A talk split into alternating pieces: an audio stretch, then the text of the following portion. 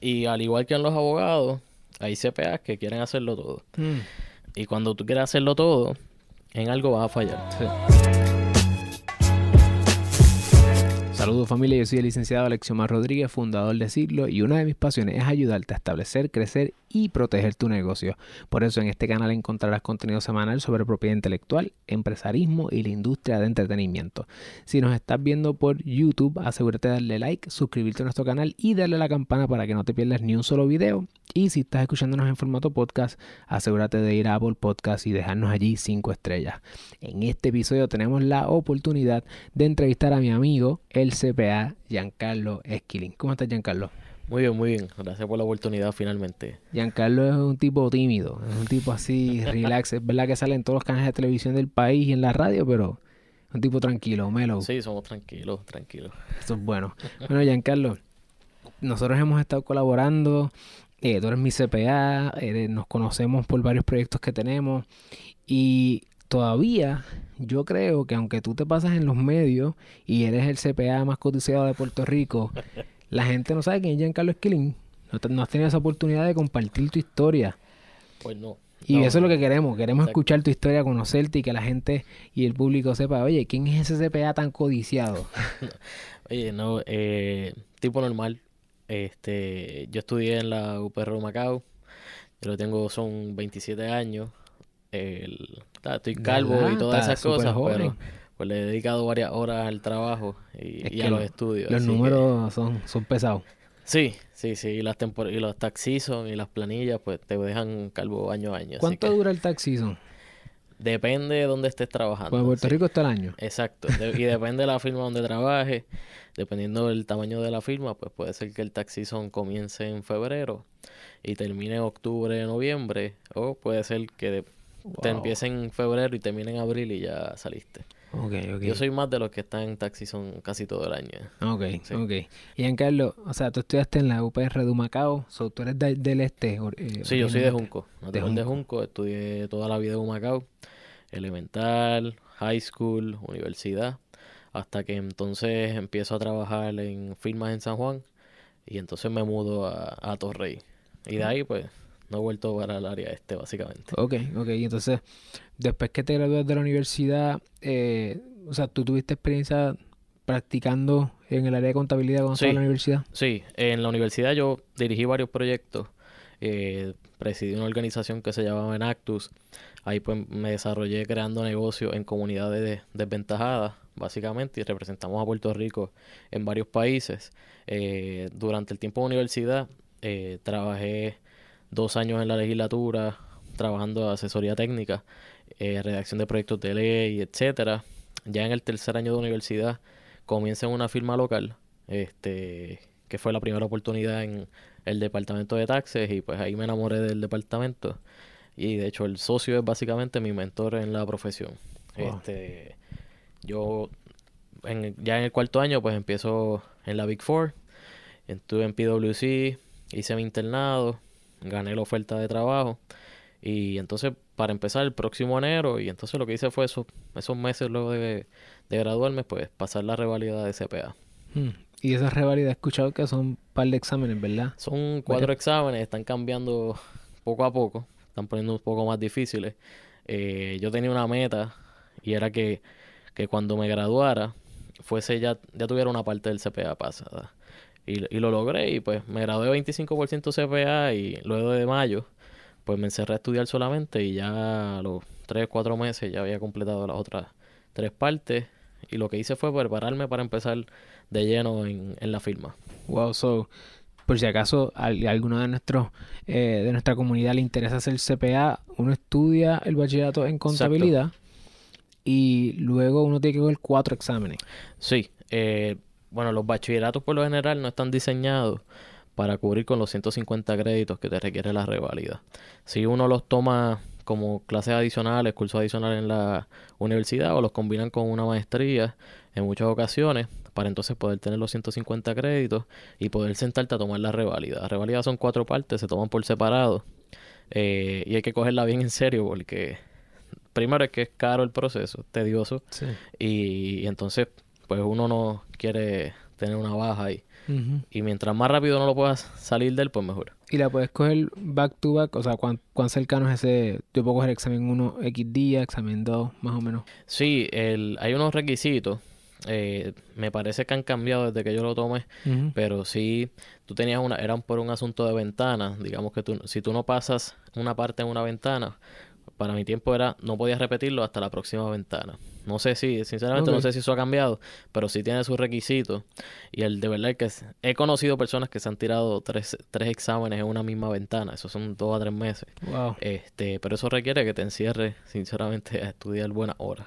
Y entonces eh, te conviertes en CPA, así que juramenta, ¿hacen algún tipo de juramentación? Sí, sí, uno juramenta ante la, con la Junta de Contabilidad del Departamento de Estado del Gobierno de Puerto Rico y entonces con el Colegio de CPA de igual forma. Es una profesión colegiada. Ok. Entonces luego de eso entras a trabajar como tal, como CPA en, Sí. la, en la firma grande. Sí, yo empiezo como staff. Este, siempre fui un fan de las contribuciones, así que yo le dedicaba muchas horas. Yo a veces prendía la luz en la oficina y la pagaba de igual forma. Anda, pues, Este, y en esa firma, pues uno le, no le puede dedicar 10, 14, 16 horas en, en la temporada contributiva. Mm. Y, y ahí pues me hice, básicamente, este, subí a senior relativamente rápido, prácticamente en la mitad del tiempo. Eh, y ahí manejé cl- clientes de todo tipo, locales, internacionales, bastante grandes, porque son los clientes que ve ese tipo de firmas. Y pues ahí fue que me desarrollé principalmente. Y entonces, luego de eso, ¿cuánto tiempo más o menos, más o menos estuviste en esa la firma? Eh, prácticamente dos años y medio. Ok. sí. Son dos años y medio y luego te vas. Después me voy, em, me dio con estudiar Derecho. Siempre pensé que, que la combinación era chévere. Yo creo que es un palo. Sí, es, es buena. Yo empecé a estudiar Derecho. Esto es asunto de la firma, pues tú tienes hoy con Flex Time. La realidad es que pues yo teni- tenía mu- muchos clientes a cargo y entonces yo digo, oye, quiero, ser- quiero estudiar Derecho, si sigo aquí no, no voy a dedicarle el tiempo. Y entonces me voy a una firma local, este, más relax, eh, siguiendo estudiando Derecho. Y, y ahí estuve un rato. nocturno, estudias derecho. Nocturno, nocturno, estaba estudiando nocturno y, y ahí estaba, en la UPR Derecho, estaba estudiando. Sinceramente pensaba que era otra cosa, la escuela de Derecho. Eh, yo iba con un mindset de derecho corporativo y contributivo. No me sorprendió tampoco, este, pero ahí estamos. Así que eso, eso lo paré cuando me fui por mi cuenta, básicamente. Este, y espero retomarlo, no sé si este año o el próximo, pero sí, ya lo que me queda es prácticamente un año y medio para acabar los cuatro años. Eso, eso sería un palo. Oye, y entonces, luego de que estás en esta firma, estás estudiando Derecho Nocturno, ¿cuándo es que decides hacer, entonces, el, em- decides La emprender? firma, ok. Este, bueno, yo no decidí hacer Tax Opportunities. Eh, By the way, Tax Opportunities es la firma de Giancarlo Exacto. Esquilín y su esposa. Sí. eh, y entonces, tú no lo decidiste, me estás diciendo. No, el, básicamente quien, ¿verdad? Mi esposa trabajaba conmigo en la otra firma. Este, es en la, en la grande, no, en la pequeña, en la pequeña. en la local. Entonces ella se va y se había registrado la entidad en el Departamento de Estado. Ella, ella se fue. Sí, ella se fue. la que se fue a emprender. Ella se fue, sí, ella se fue a la firma y entonces pues se había registrado Tax Opportunities y la realidad es que yo parecía como agente residente de la firma.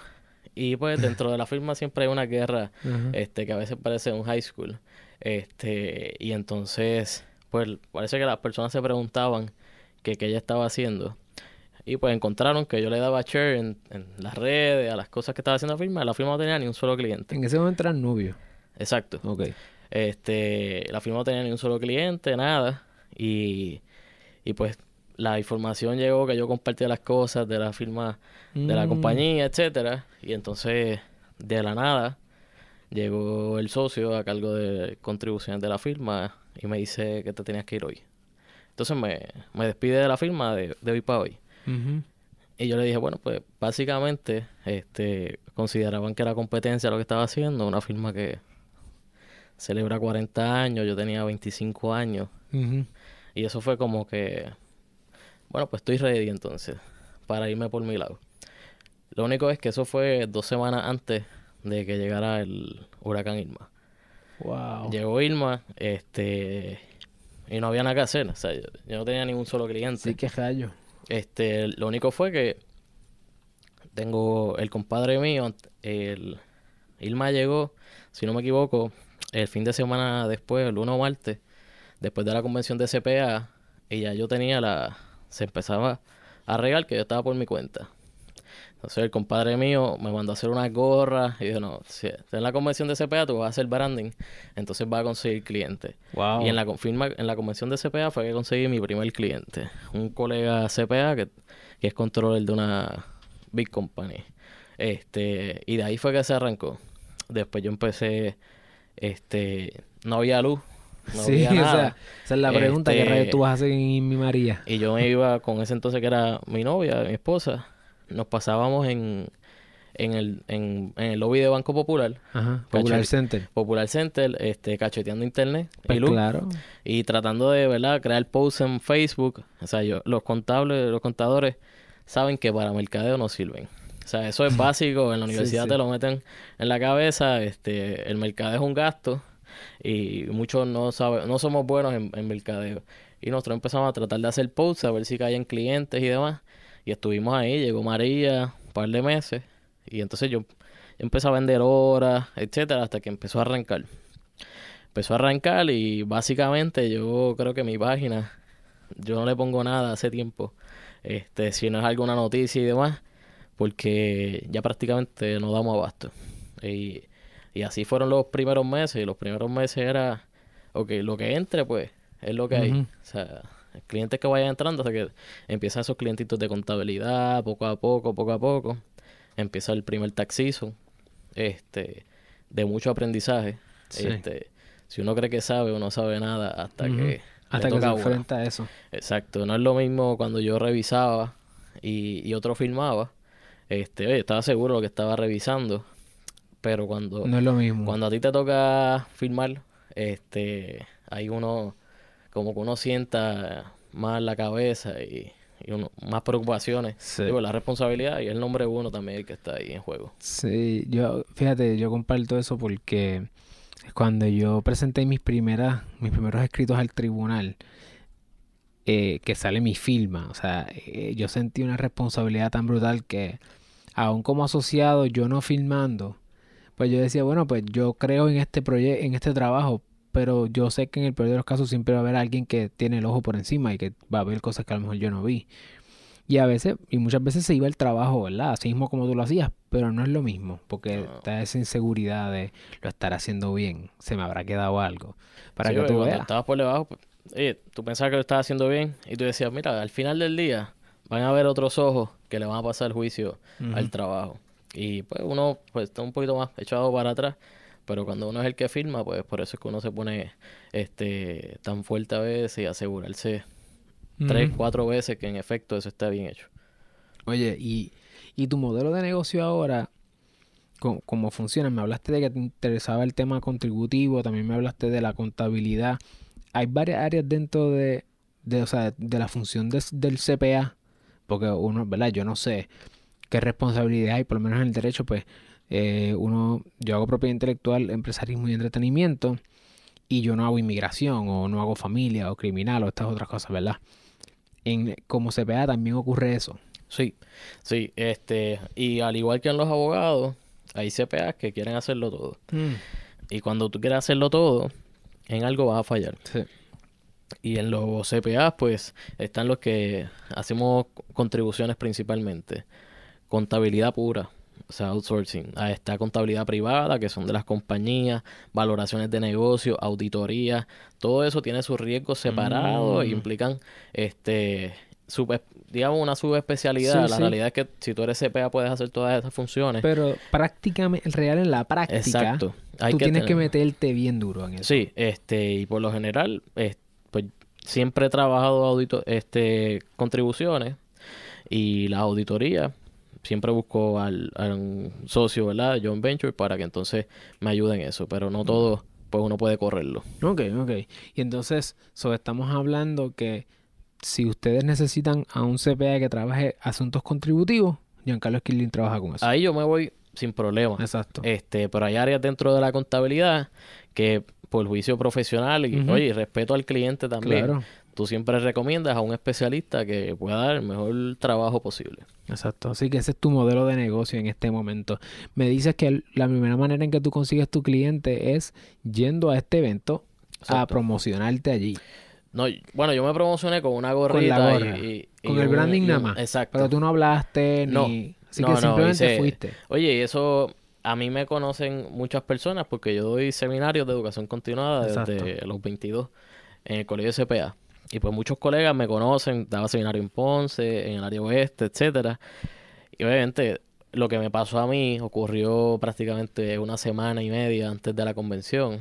Y eso se regó por todo aquel Sí, conquistador. Este, y ahí entonces el colega me dice, oye, ¿en verdad estás por tu cuenta? Y yo, sí. Ah, pues vamos, vamos a cuadrar algo, porque yo necesito un advice aquí en la, en la compañía. Y de ahí fue que empezó a partir. Y básicamente, este, mi modelo de negocio o mercadeo es referido. Ya es referido. Referido, referido. Oye, ¿sabes qué? Una de las cosas que yo he venido aprendiendo en este primer año es que los clientes más sólidos son los referrals, son los referidos. Porque el social media cumple una función, la creación de contenido cumple una función, pero el referido es otro tipo de cliente. Y si ese es tu tipo de cliente, pues a ti no te hacen falta. O sea, tú no tienes que estar mercándote tanto. No, prácticamente ya eh, en un principio invertí en un logo, después cambié la imagen de la, del logo de la compañía, se hizo un website, este, ¿verdad? Y se trataba de mantener las páginas, pero la realidad es que se quiere mantener este, el mismo tipo de servicio a los clientes que uno tiene que crecer de forma controlada. O sea, si yo quisiera invertir en publicidad y llenar esto o duplicarlo, pues, pues se puede hacer. Pero si tú quieres mantener el mismo tipo de servicio a los clientes, pues tienes que tener un control también en, en la forma en que brindas los servicios, porque te refirieron de una forma y si vives de referido, tú también tienes una responsabilidad de mantener el mismo- la misma calidad de servicio que, que a él le dijeron que tú dabas. Este, y pues por eso, pues, estamos un poco controlados en cuanto al mercado así, pues se aceptan a nivel de referido principalmente. En la temporada contributiva casi siempre estamos recibiendo clientes, pero sí, eso es un, un riesgo que uno tiene.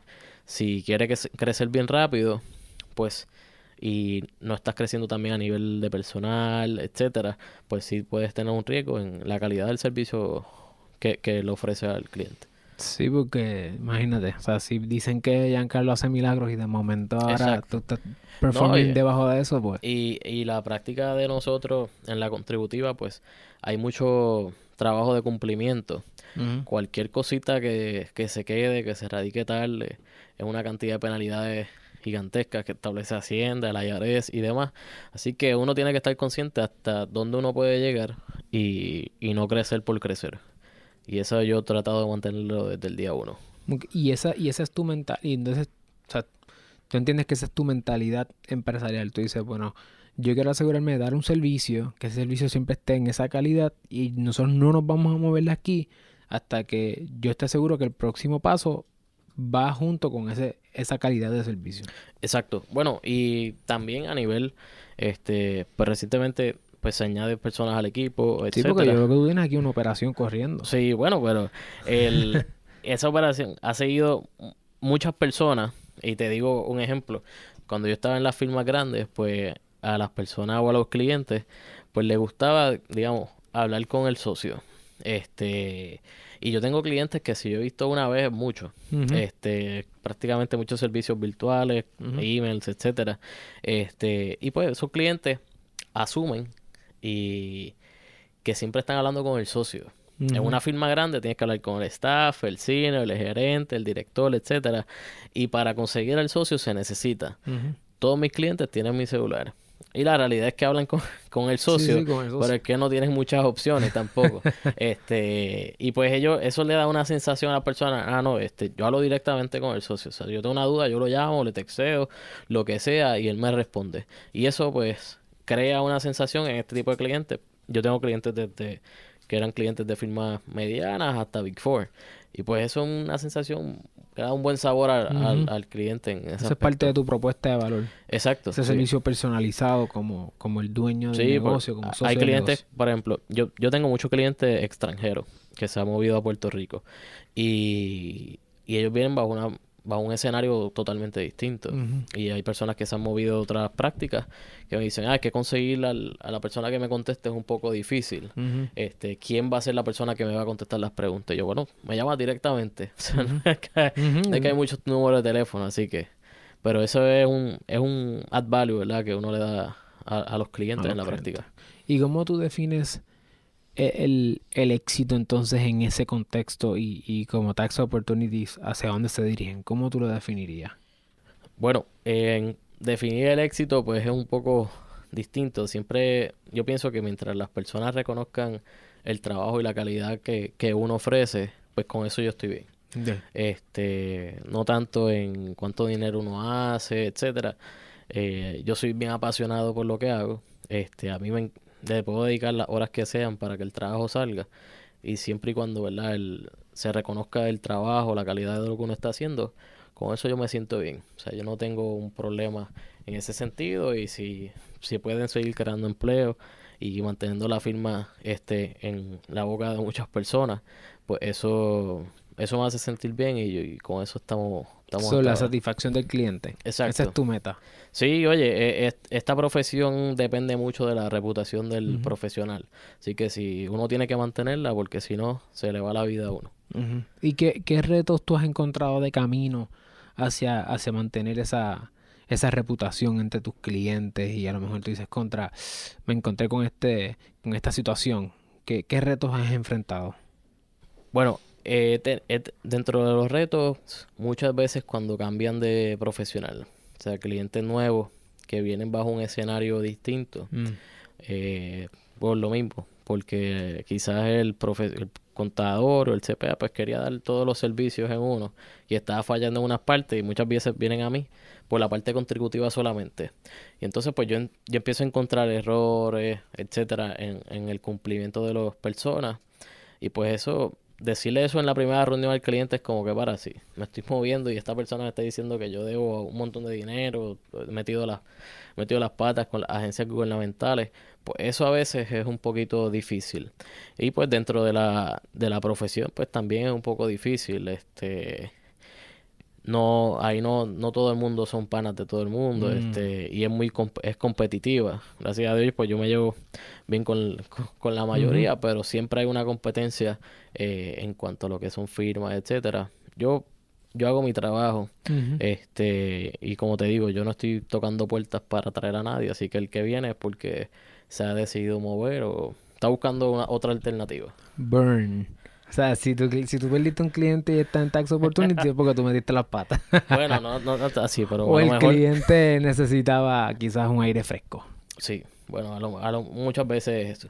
Este, y pues nosotros tratamos de mantener una comunicación en arriba bichuela. O sea, yo soy que me gusta que las personas entiendan lo que están haciendo antes de que tomen cualquier paso eh, y no es vender por vender. O sea, mucha, la mayoría de mis reuniones y visitas es este ni las cobro no me has visto, yo soy, yo contesto preguntas en las redes sociales sin problema. Este, soy bien cuidadoso con lo, con lo que contesto, pero a mí me gusta que la gente pues sepa del tema porque no es algo que, que hay mucho influencer, este, no, no, yo no vendo lipstick ni, ni crema, este, y pues hablar de un tema tan técnico como las contribuciones es un poco difícil. Sí. Y entonces, de camino, de camino hacia el futuro, ya tú me estás diciendo que tu norte, tu es la satisfacción de tus clientes. Todo lo que te motiva a ti es que ese cliente cuando salga de aquí salga satisfecho, salga contento y que tenga seguridad de que el trabajo que está haciendo es, un trabajo de, excelencia. Supongo que tú la manera en que te mantienes al día con todos estos temas contributivos que se pasan cambiando cada minuto. Tú te mantienes al día con eso, mastering your craft, dando seminarios también. Sí, el mantener una práctica contributiva pues requiere que tú estés estudiando todos los días, básicamente. Y todas las semanas yo aprendo algo distinto. Me he leído el código 20.000 mil veces. Hmm. Está un poco largo. Pero eso es parte de la práctica. Y yo soy bien cuidadoso. Oye, cada, para cada temporada contributiva, por lo general yo doy el repaso de los seminarios de cumplimiento de individuos, corporaciones en el colegio de CPA. Y pues eso es un reto porque primero es que soy joven y estoy dando seminarios a personas que quizás tienen mi edad en la práctica. Exacto. Este, y pues las preguntas que hacen son, son bien capciosas, así que este, eso requiere de mi parte que pues yo me eduque y me mantenga en eso. Pues son muchos los colegas que me escriben, me llaman para preguntarme este mi opinión y son personas que llevan tres veces lo que yo llevo practicando, cuatro veces. Este, y eso pues a mí me gusta y yo no tengo ningún problema con contestarle preguntas a colegas. Este, pero eso, oye, es una satisfacción que las personas pues cuenten con tu opinión para tomar decisiones. Y más cuando son colegas que llevan muchos años en la práctica. Y, y dar seminario yo creo que es lo mejor que, que me ha pasado y por eso casi siempre digo que sí. Sea en la temporada contributiva o lo que sea, este, siempre digo que sí y, y voy. Primero porque repaso para la temporada. Y, y me obliga a ponerme al día si me falta algo, etcétera y pues obviamente en las preguntas que te hacen los colegas en los seminarios, uno ve cosas que quizás tú no tienes en tu oficina. O sea, yo tengo amistades que ven otro tipo de clientes y me llaman para preguntarme y yo les digo, o sea, yo no veo estas cosas. Y pues reviso y aprendo también. Eh, pero pues sí, uno, obviamente uno leer, estudiar, pues te crea una noción, este, tú entender el sistema o tratar de entender lo que hay cada vez que se aprueba una legislación nueva, que aquí prácticamente sí, a cada, rato. meses cambia algo, pues se te hace más fácil adaptarlo. Y pues ahí tú tienes una ventaja, porque si entiendes lo que hay ahora, cualquier cosa es adaptarla. Este, no es que tienes que empezar desde cero. Así que sí, yo puedo identificar, y yo sé que tú también puedes identificar que Giancarlo es una persona que está dispuesta a, colaborar con los demás, que siempre está abierto a compartir su conocimiento con sus clientes y con sus colegas. Y eso es parte de lo que nosotros acá en SID estamos procurando eh, fomentar, que las personas piensen contra, no solamente yo tengo que ser el mejor en mi trabajo y competir conmigo mismo todos los días, porque eso te, te exige todos los días tener que estar adelante, educarte, motivarte, eh, sino que también paramos y paras en el camino y recoges a la gente y sigues con los demás. Tú también ayudas a los demás. Porque todos nosotros nos estamos parados sobre los hombros de alguien. Alguien estuvo, estuvo antes que nosotros y nosotros estamos construyendo sobre lo que otro ha construido. Y yo creo que ese es el takeaway. Eh, Giancarlo, no importando en qué experiencia tuvo, con quién estaba trabajando, si grande, pequeño, siempre procuró y siempre ha procurado mantener el interés de sus clientes eh, al frente como estrella, eh, como norte y ayudar a todos los que estén alrededor de él. Así que si tú interesas conocer más de Giancarlo, lo puedes buscar en todas sus plataformas de redes sociales. ¿Cómo te pueden buscar? Eh, bueno, básicamente, principalmente en Twitter, eh. Él eh, siempre está en Twitter. Sí, siempre estamos ahí. y, entonces la página de Facebook de la firma como tal. De Tax Opportunities, que aquí está. Así que toda esa información la vamos a dejar en la descripción del video y del podcast. Y nos vemos la semana que viene con las, los temas más candentes desde el punto de vista contributivo qué metidas de pata están dando las pymes y cuáles son las mejores prácticas que pueden llevar a cabo para protegerse contributivamente. Carlos, gracias. Gracias. Seguimos por ahí.